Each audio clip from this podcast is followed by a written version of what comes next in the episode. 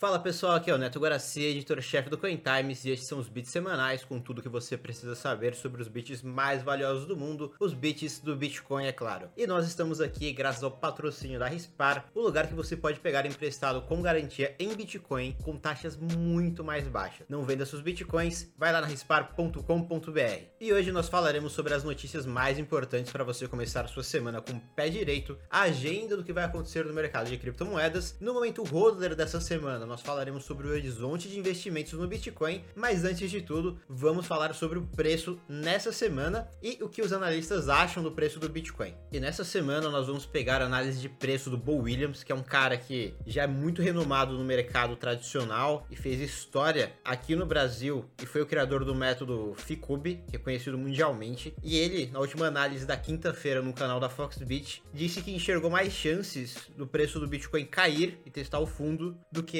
de nós termos uma alta muito forte agora. E ele acredita numa queda até os 24 mil dólares e o Bitcoin teria um suporte muito grande nos 21.500 dólares é, e uma resistência se o preço do Bitcoin começar a subir nos 52 mil dólares, por volta dos 52 mil dólares. Enfim, essa é a análise de curto prazo dele. E como a gente vai ver no momento holder dessa semana, o Bitcoin continua muito positivo em questão de longo prazo. Historicamente vem sendo assim também. Os fundamentos do Bitcoin não mudaram. Inclusive, tem, a gente tem boas notícias nessa semana que mostram que essa queda do mercado pode pode muito provavelmente ser extremamente momentânea. E uma dessas notícias positivas aconteceu na quarta-feira, pois nós tivemos o lançamento do primeiro ETF de Bitcoin na bolsa, na B3, de ticker QBTC11. O ETF é exposto somente ao Bitcoin e foi lançado pela QR Asset, que é gestora de recursos da holding QR Capital. Com o lançamento, o Brasil se torna o segundo país no mundo a aprovar e listar um ETF de Bitcoin, ficando atrás apenas do QBTCC lá no Canadá. De acordo com o CEO da QR Capital, Fernando Carvalho, o ETF de Bitcoin é um marco importante tanto para o mercado financeiro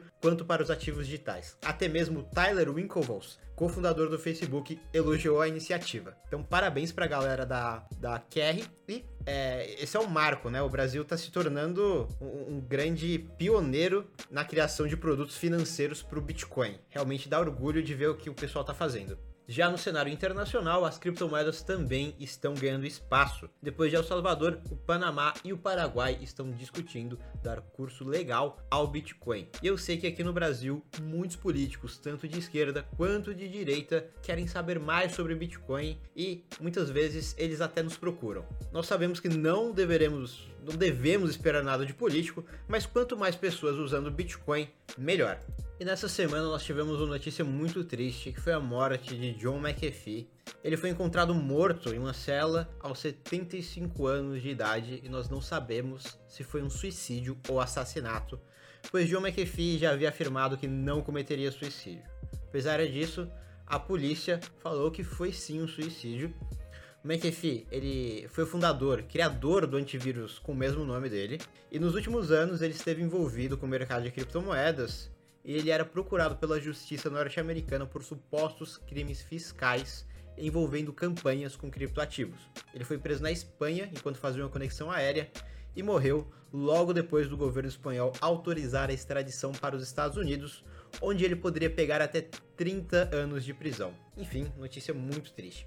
E o Elon Musk não para de aprontar e dessa vez ele está apoiando uma proposta que reduziria em até 90% as taxas de transação da Dogecoin, mas abriria espaço para ataques de spam na rede. São ataques muito sérios para um blockchain e também tornaria o blockchain da Dogecoin muito mais centralizado. Enfim, aparentemente o Elon Musk quer criar um PayPal 2.0 e a gente já viu que ele não entende muito dessa ideia de descentralização. Inclusive, alguns desenvolvedores do próprio Bitcoin já afirmaram que é meio estranho que o Elon Musk queira aumentar o tamanho dos blocos do Bitcoin, da Dogecoin, transformar o sistema em Proof of Stake em vez de Proof of Work. Enfim, dá a impressão de que o Elon Musk tá dando pitaco em coisa que não sabe, né? Dessa vez, o preço da Dogecoin não foi tão afetado, mas é, é, bem possível que ele volte a fazer e dar esses pitacos e a influenciar o mercado de criptomoedas. Infelizmente, nós vivemos nessa época de, de influenciadores e criadores de meme que conseguem derrubar o mercado de uma hora para outra. E saindo das especulações do Elon Musk, chegou a hora de falar sobre os fundamentos do Bitcoin, porque é o momento holder, uma explicação do porquê você deveria guardar seu Bitcoin, porque Bitcoin não se vende. E hoje nós vamos falar sobre o horizonte de investimentos com Bitcoin. Porque se você entrou no mercado recentemente, por exemplo, no último mês ou por aí, deve estar meio que preocupado com essa queda bastante acentuada de 50% desde a time high do Bitcoin. Mas e se nós olharmos o horizonte de investimentos no Bitcoin no longo prazo? O que, que ele nos mostra? É isso que a gente vai ver hoje. Bom, primeiramente, nenhuma pessoa que investiu por um horizonte de tempo de 4 anos do Bitcoin ficou no prejuízo, até hoje. Isso, isso é um fato. Entretanto, fazendo um levantamento de 2014 até 2021, o Nick do Econometrics viu um padrão muito interessante. Os investidores de Bitcoin no curto período de 7 dias tinham a mesma chance de terem seus portfólios no verde ou no vermelho. Quase que uma coisa meio randômica. A mesma coisa acontecia no horizonte de um mês. Mas quando a gente pega esse cenário e nós falamos de um ano, quem comprou de Bitcoin e segurou por, por esse período, historicamente está mais no lucro do que no prejuízo. Mas o que, que isso significa? Isso significa que nós devemos olhar para o Bitcoin como uma tendência macro. Para o que, que aconteceu nos últimos meses, por exemplo? Bom, a China expulsou os mineradores, um bilionário excêntrico fez alguns, alguns investidores de primeira viagem venderem, e essas foram as principais notícias ligadas à queda do Bitcoin. Mas, enquanto isso, a adoção só aumentou. Nós tivemos a adição de 6 milhões de pessoas de El Salvador que agora vão começar a utilizar criptomoedas. Vai começar a utilizar o Bitcoin especificamente. O código base do Bitcoin avançou, está avançando a cada dia, inclusive com, com a ajuda de brasileiros. Mais fundos entraram no Bitcoin a QR lançou o, o segundo ETF de Bitcoin na, no mundo, numa bolsa de valores, como a B3. Ou seja, no cenário macro, o Bitcoin está cada vez mais forte, o Bitcoin é inevitável. No horizonte de longo prazo, a criptomoeda continua sua marcha quase que incessante para a dominância global.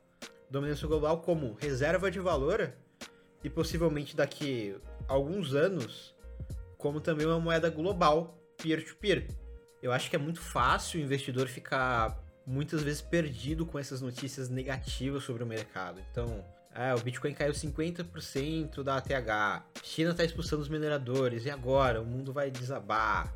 É, regulamentação de um país X, ou Elon Musk vendeu alguns dos seus bitcoins. E isso tudo pode parecer muito assustador no curto período de tempo. Mas a gente tem que pensar que o Bitcoin já teve momentos piores, inclusive. A MTGOX, por exemplo, foi um exchange de Bitcoin que, no seu auge, negociava mais de 70% de todo o volume de Bitcoin e eles foram hackeados. E o mercado simplesmente crashou. Hoje, se você tem um exchange de Bitcoin hackeada, muito dificilmente o preço do Bitcoin vai se mover. Muito dificilmente. Se mover de uma forma significativa, como aconteceu daquela, daquela vez. Por que que isso acontece? E assim, isso eu já eu sempre falo em todas as minhas publicações, seja no CoinTimes ou até mesmo aqui no podcast. Que o Bitcoin, quanto mais você bate nele, mais forte ele vai ficando. Então os mineradores saíram da China, porque os chineses não querem mais os mineradores lá. O que aconteceu com o Bitcoin? A gente começou a ver o hash rate de mineradores anônimos. Provavelmente, ainda tem muito minerador na China. Porque os chineses eles foram atrás das grandes pools, de, das grandes é, fazendas de mineração. Mas as médias e as pequenas continuam lá. Ou seja, foi um, entre aspas, um banimento, mas não totalmente. O Bitcoin ele vai se adaptando, as pessoas vão se adaptando. Então, eu imagino que, que deve, deve ter algum, alguma situação no qual um minerador de Bitcoin tinha, não sei, 300, 400 máquinas, dividiu essas máquinas em regiões diferentes e continua minerando Bitcoin da mesma forma, sabe? Outros mineradores estão saindo do país. O Bitcoin vai se adaptando. Agora, essas questões, por exemplo, essa questão política do, do, do banimento da mineração, é uma coisa que demorou para acontecer. Mesmo a China banindo muitas uh, entradas no Bitcoin, é, interações com bancos, de empresas que trabalham com, com criptomoeda. Enfim, mesmo isso, isso acontecendo, demorou muito tempo para eles chegarem nesse limite de falar: não, a gente não quer mais. E isso permitiu que os mineradores construíssem riqueza, construíssem, é, acumulassem Bitcoin. E a gente vê que o poder estatal, por exemplo, é, não consegue se adaptar de uma forma tão rápida quanto o Bitcoin se adapta. Isso é muito positivo, principalmente é, para você que entrou no mercado agora, desesperado, tá pensando, pô, vou vender meus bitcoins agora. Meu Deus, o que, que, que acontece? Que é o 50% nunca mais vai recuperar. O Bitcoin já se recuperou de casos piores. Então, pensa no cenário mais macro, porque ele é muito mais positivo e os dados mostram, historicamente, que a marcha do Bitcoin continua incessante. E assim, se você está querendo vender seus Bitcoins, porque precisa de real agora, você pode hoje ir na, na, na rispar.com.br, não vender seus bitcoins, utilizar seus bitcoins como garantia, pegar o papelzinho colorido e ainda ter seus bitcoins. Antigamente, quando aconteceu o hack da MTGOX, você não tinha essa possibilidade, por exemplo. Hoje você tem. Hoje é muito mais seguro investir em Bitcoin. Bom, depois dessa aula de, de roller e de pensamento a longo prazo, agora a gente vai para nossa agenda semanal. E nessa agenda, nós temos os principais destaques da semana do que vai acontecer, o que está programado para acontecer. E vale ressaltar aqui que essa agenda não é uma recomendação de compra. Muito pelo contrário. Na verdade, é para que você entenda o que está acontecendo no mercado. Quais são os altcoins que muito provavelmente a mídia vai falar nas próximas semanas, nos próximos dias. E para que você já tenha a capacidade de pesquisar antes para ver se esse projeto vai dar um pump muito grande que você vai conseguir mais satoshis com ele. Então, só para deixar claro que, que essa agenda não é recomendação mesmo de compra. Então vamos começar com os upgrades. O primeiro deles acontece no dia 30 de junho, que é com a criptomoeda Teta. A Teta, para quem não sabe, é uma rede P2P para distribuição de vídeos.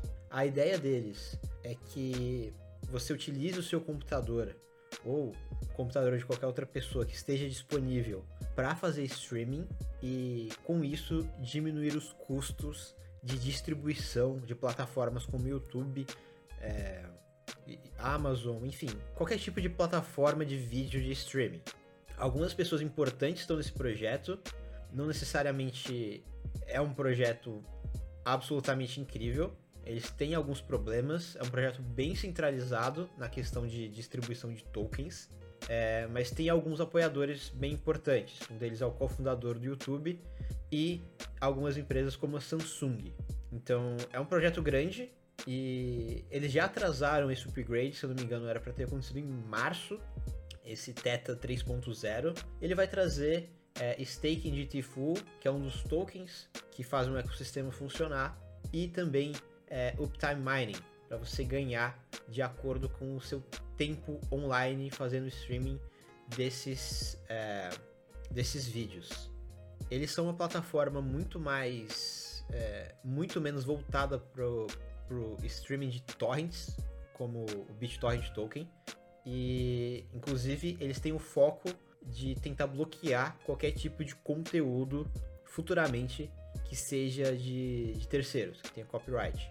Então, sim, eles são, são sim um sistema bem centralizado, mas tem uma proposta que talvez entregue algum valor para plataformas como YouTube é, ou Amazon. Nessa semana que está começando, nós também teremos o lançamento da Radix, que é uma espécie de DLT, não diria um blockchain, mas um meio que um DLT de DeFi para competir com o Ethereum. O use case dele seria a utilização de DeFi até porque parece que as pessoas começaram a perceber que, com o sucesso da Binance Smart Chain, que é completamente centralizada, aparentemente os investidores não estão ligando muito para centralização ou descentralização. Então começaram a surgir algumas propostas de plataformas de contratos inteligentes criadas especificamente para finanças descentralizadas, entre aspas, mas que dá para você utilizar para criar contratos inteligentes e auto-executáveis. Então, seria lançado essa plataforma chamada Radix para fazer competição com o Ethereum, como tantas outras, mas aparentemente eles tiveram que cancelar para o próximo mês. Cancelaram aqui de última hora, pelo que eu estou vendo. De qualquer forma, é, muito provavelmente daqui a um tempo eles vão provavelmente fazer outro, outros releases aí na mídia. É, eles já saíram no Yahoo, na Forbes, Coindesk, Cointelegraph. Então é para você ficar atento também. Pode ser. O token da Radix já tá na, na Bitfinex. Acho que só tá na Bitfinex é, de plataforma grande. Ou seja, existe essa possibilidade aí é, de um pump também. Eu não sei da qualidade do projeto, mas aparentemente eles têm é, algum dinheiro para fazer esse tipo de, de, publicação, né? E pegando a onda de hypes, tivemos hypes dos DeFis, agora também de NFTs. Surgiu mais uma plataforma chamada Altura NFT, que é uma plataforma em blockchain para distribuição e transação de NFTs, de smarts NFTs. Que agora tudo tem que ser smart também. Vocês já tem smart guarda-roupa, smartphone, smart NFT também, que seria itens em games que se modificam. Não sei quão smart é isso, mas são NFTs que mudam. Basicamente isso. Esse é o foco dessa altura, que será lançada no dia 4 de julho. Bom, e saindo das altcoins e lançamentos extremamente duvidosos, vamos para as recomendações culturais dessa semana ou na verdade para a recomendação cultural dessa semana. Bom, utilizando como gancho as teorias da conspiração relacionadas a John McAfee, a morte de John McAfee, eu tenho um livro para recomendar que é o Sem Lugar para Se Esconder, de Edward Snowden, a iniciar a espionagem. Esse livro eu li há muito tempo atrás. Eu lembro que quando esse livro saiu, não tinha dinheiro para comprar. Eu achei ele na internet depois de um tempo.